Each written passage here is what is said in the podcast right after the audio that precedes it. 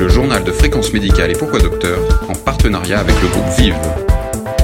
Jean-François Lemoine. Bonjour à toutes et à tous. L'épidémie, dans sa phase 1, se termine. Nous allons fermer provisoirement le dossier sur des points précis et on commence avec le sujet qui a beaucoup divisé les Français, celui des enfants. La conclusion du professeur Robert Cohen, considéré comme le meilleur spécialiste de l'infectiologie pédiatrique en France, est sans appel. Nos enfants ne sont ni en danger, ni dangereux. Mais ce pédiatre qui exerce quotidiennement Saint-Maur-des-Fossés ajoute Il faut impérativement poursuivre la culture des gestes barrières, car on risque de vivre longtemps avec ce virus. Enfant Covid-19, on ferme provisoirement le dossier. Robert Cohen, bonjour. Bonjour. Comment peut-on résumer le statut des enfants devant ce nouveau virus? Alors, on va dire contaminable, peu contaminé et peu contaminant. Alors, il faut bien se rendre compte que quand cette épidémie est arrivée, dans les services de pédiatrie, on a été complètement spectateur de l'épidémie. On a euh, euh, relocalisé nos internes dans les services de médecine générale ou en réanimation parce qu'il y avait très très très très peu de malades. Donc on, on savait dès le départ que les enfants étaient très peu touchés. Et puis sont arrivées deux affaires qui ont mis les euh, enfants au premier plan. La première, c'est celle des syndromes de Kawasaki, sur lequel on reviendra tout à l'heure. Et la deuxième, c'est ce problème d'école et de contamination des enfants. Donc c'est ça qui a remis les, enfants au premier plan, quasiment à notre grand regret. Oui, ce sont des preuves épidémiologiques, mais pas scientifiques. Très très très rapidement, mais vraiment au bout de 15 jours d'épidémie, on a été frappé, puisque c'était les mêmes gens qui prenaient des gardes chez les adultes dans nos hôpitaux et chez les enfants, que notre taux de positivité de PCR était 5 euh, à 6 fois inférieur à celui des adultes. Si je prends un exemple, vous aviez quelqu'un, un, sujet contact, vous, vous étudiez un cluster, et puis euh, les enfants au contact les adultes au contact, et bien les adultes avaient 5 fois plus souvent la PCR positive que les enfants. Alors on s'est dit, on a un problème. Alors c'était pas ça ce qu'on attendait du tout, du tout, du tout. On s'est dit que c'était comme les autres virus respiratoires, la grippe, les autres coronavirus. Eh ben non. Dans le temps, on a pu établir ça sur des, dizaines et des dizaines de services de pédiatrie euh, intégrés dans des hôpitaux euh, généraux et on avait partout le même résultat. Les enfants étaient beaucoup moins souvent porteurs du virus que les adultes. Ça, c'était notre première alerte. La deuxième que j'aurais pu mettre en premier, c'était qu'on avait très peu d'enfants hospitalisés, alors que nos collègues chez l'adulte avaient le, nombre de patients hospitalisés qui augmentait de façon très très très rapide. Nous, on n'a jamais été débordés. On, avait deux, trois enfants un jour donné qui, qui, avait un PCR positif et qui était malade mais très très très peu en fait. Donc, ce contraste entre les deux fait que pratiquement au moment où le, président a décidé la fermeture des écoles, on avait déjà ces résultats-là. Moi, personnellement, j'étais un peu irrité de, ça. Et puis, en fait, euh, décision était la bonne parce que l'école, ce n'est pas que les enfants. Et en sortant de mon lieu de travail, euh, je passe devant une école et je vois le, nombre de parents agglutinés devant l'école. Et donc c'était vraiment nécessaire de fermer les écoles avant le confinement et pendant le confinement. Il n'y avait pas vraiment d'études pour appuyer ces observations, ce qui vous a poussé à en faire une? Effectivement, on a confirmé de deux façons. Un, en continuant la surveillance des patients hospitalisés et ou passant aux urgences des hôpitaux pédiatriques, euh, travaillant avec le groupe de pathologie infectieuse pédiatrique, là on a continué cette surveillance et on a vu vraiment, on a confirmé que les enfants, quel que soit le stade de l'épidémie, étaient moins contaminés. Et deux, on a prélevé 605 euh, enfants à l'extérieur de l'hôpital qui n'avaient pas de pathologie ou qui avaient une pathologie. On a voulu recruter 300 et 300 et on les a prélevés systématiquement à la fois par une PCR et à la fois par une sérologie. Et en faisant cette étude-là, qui, les 600 enfants ont été inclus par 27 euh, pédiatres sur une période de, de trois semaines, on était juste après le pic épidémique, vraiment juste après, mais déjà en période de confinement. Euh, on, a vu que premièrement, il y avait seulement 1,8% des enfants qui avaient une PCR positive et qu'il y en avait 10,6 qui avaient une sérologie positive. Donc, ils ont été contaminés, mais 1,6, c'était vraiment pas beaucoup de PCR positifs. Et, c'était vraiment pas beaucoup. Et après, en, en, analysant de façon plus fine les résultats, on s'est aperçu que ces PCR positives, euh, il y avait exactement 11 PCR positifs sur 605, c'est pas beaucoup. Et sur ces 11, il y en avait 8 qui avaient déjà des anticorps. Cela veut dire qu'ils avaient été contaminés au moins une semaine avant, pour ne pas dire 15 jours, parce qu'ils avaient tous des IgG en même temps. Et euh, cela voulait dire que ces enfants, même s'ils avaient la PCR positive, avaient très très peu de chances d'être contaminants. On ne s'est pas arrêté là, on a regardé. Alors parce que, en fait, là encore, les études viennent que se confirmer les unes les autres. Déjà, on savait déjà depuis euh, fin mars, par les premiers cas allemands, que au-delà de 7-8 jours, eh ben, quand les anticorps apparaissaient, eh ben, la PCR pouvait rester positive, mais quand on essayait de mettre en culture le virus sur les milieux adaptés, en l'occurrence les cellules véro, eh ben, ça ne poussait pas. Et en fait, si on réfléchit bien, c'est très très très cohérent. Les, anticorps sont dirigés contre l'enveloppe du virus, d'accord? Et pour que le cycle viral soit complet et pour que le virus soit de nouveau contaminant, il, faut que le virus puisse se reconstituer complètement.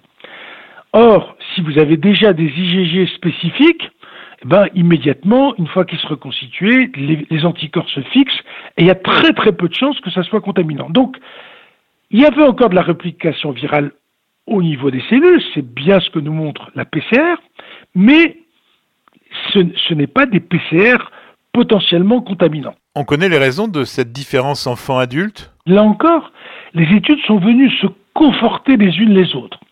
D'abord, il y a une première étude qui a montré que les enfants exprimaient moins leur récepteur ACE2 que les adultes. Donc déjà, le virus trouvait moins de récepteurs pour se fixer, entrer dans les cellules. La deuxième chose qui est arrivée après hein, qu'on ait commencé, puisque toutes ces études arrivent en même temps et confortent un raisonnement, c'est que euh, l'immunité croisée avec les autres coronavirus, indiscutablement, ça peut jouer un rôle. J'ai pas dit que c'est complètement protecteur et que c'est comparable. Mais on sait que les enfants sont très très très souvent colonisés avec des coronavirus. Et ça, les, les études sont très cohérentes. Donc, le fait que les enfants sont souvent colonisés, infectés à d'autres coronavirus, du fait d'une immunité croisée, eh ben, ça diminue leur risque d'infection. Et le troisième point qui est venu après, et, c'est euh, le fait de ce qu'on appelle l'immunité entraînée.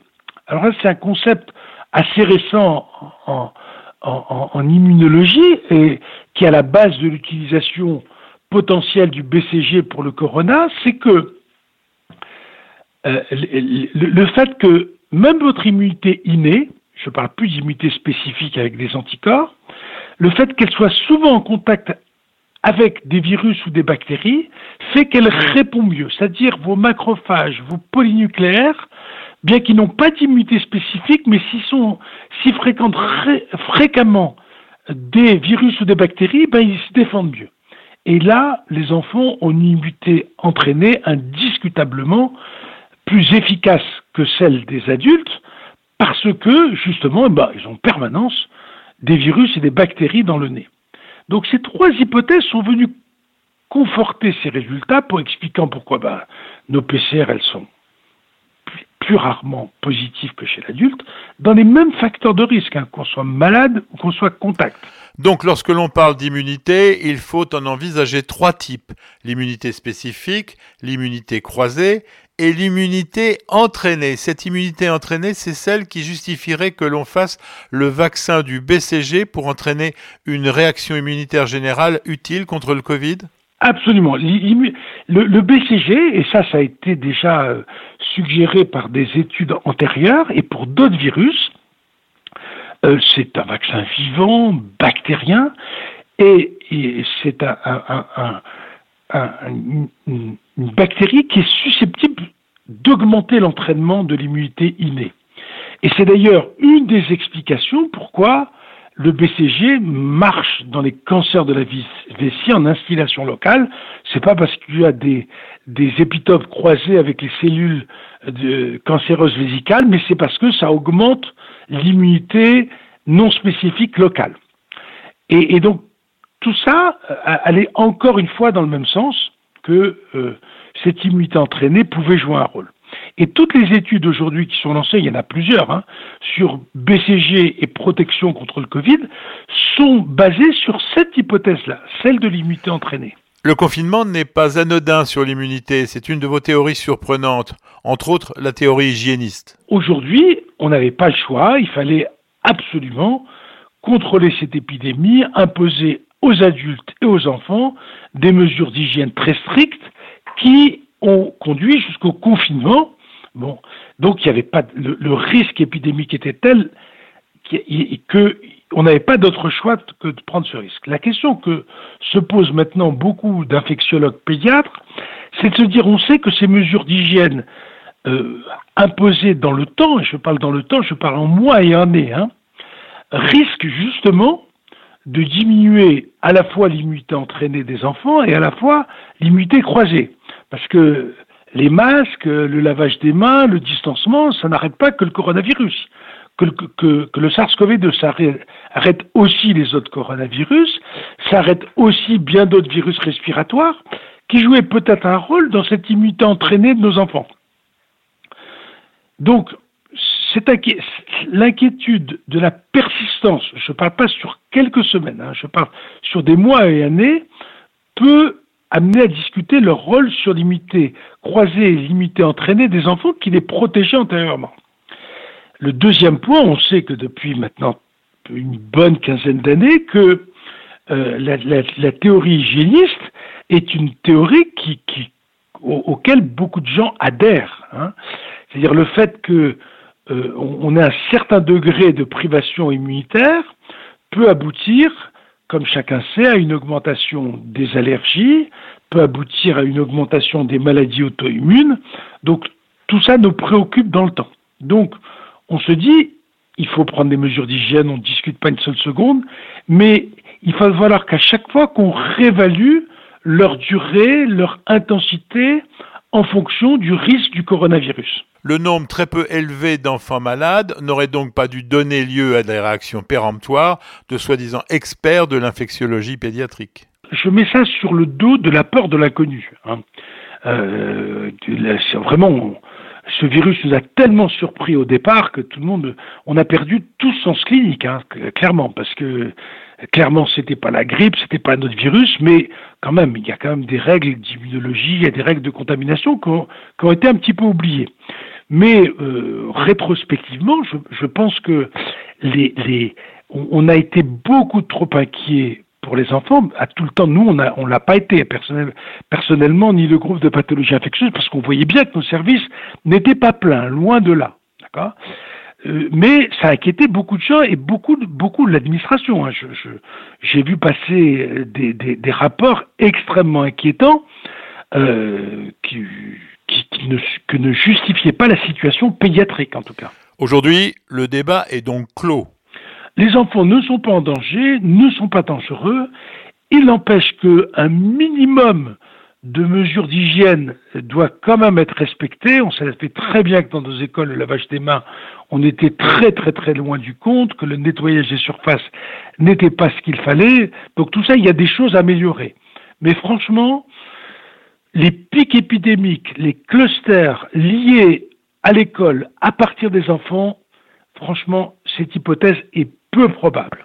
Et la saisonnalité, vous en pensez quoi? Moi, depuis le départ, j'ai pensé que ce virus avait un certain degré de saisonnalité. En fait, la saisonnalité, c'est euh, les variations du R0 en fonction de la saisonnalité. Indiscutablement, ce vaccin varie son R0 en fonction de la saisonnalité. Et quand on voit ce qui se passe aujourd'hui dans l'hémisphère sud, qui est devenu l'épicentre du phénomène, je parle essentiellement de l'Amérique du Sud et de l'Afrique aujourd'hui, ça plaide encore pour la saisonnalité du virus.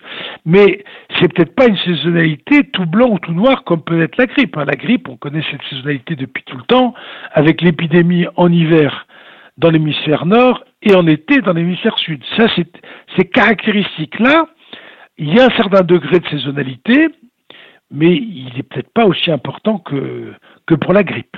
Il faudra donc être prêt avec des gestes barrières. Le masque chez les enfants, vous en pensez quoi? On, le conçoit à partir de quand? Oh, Grosso modo, à partir du collège. Avant, c'est vraiment pas, euh, c'est vraiment pas proposé pour des tas de raisons.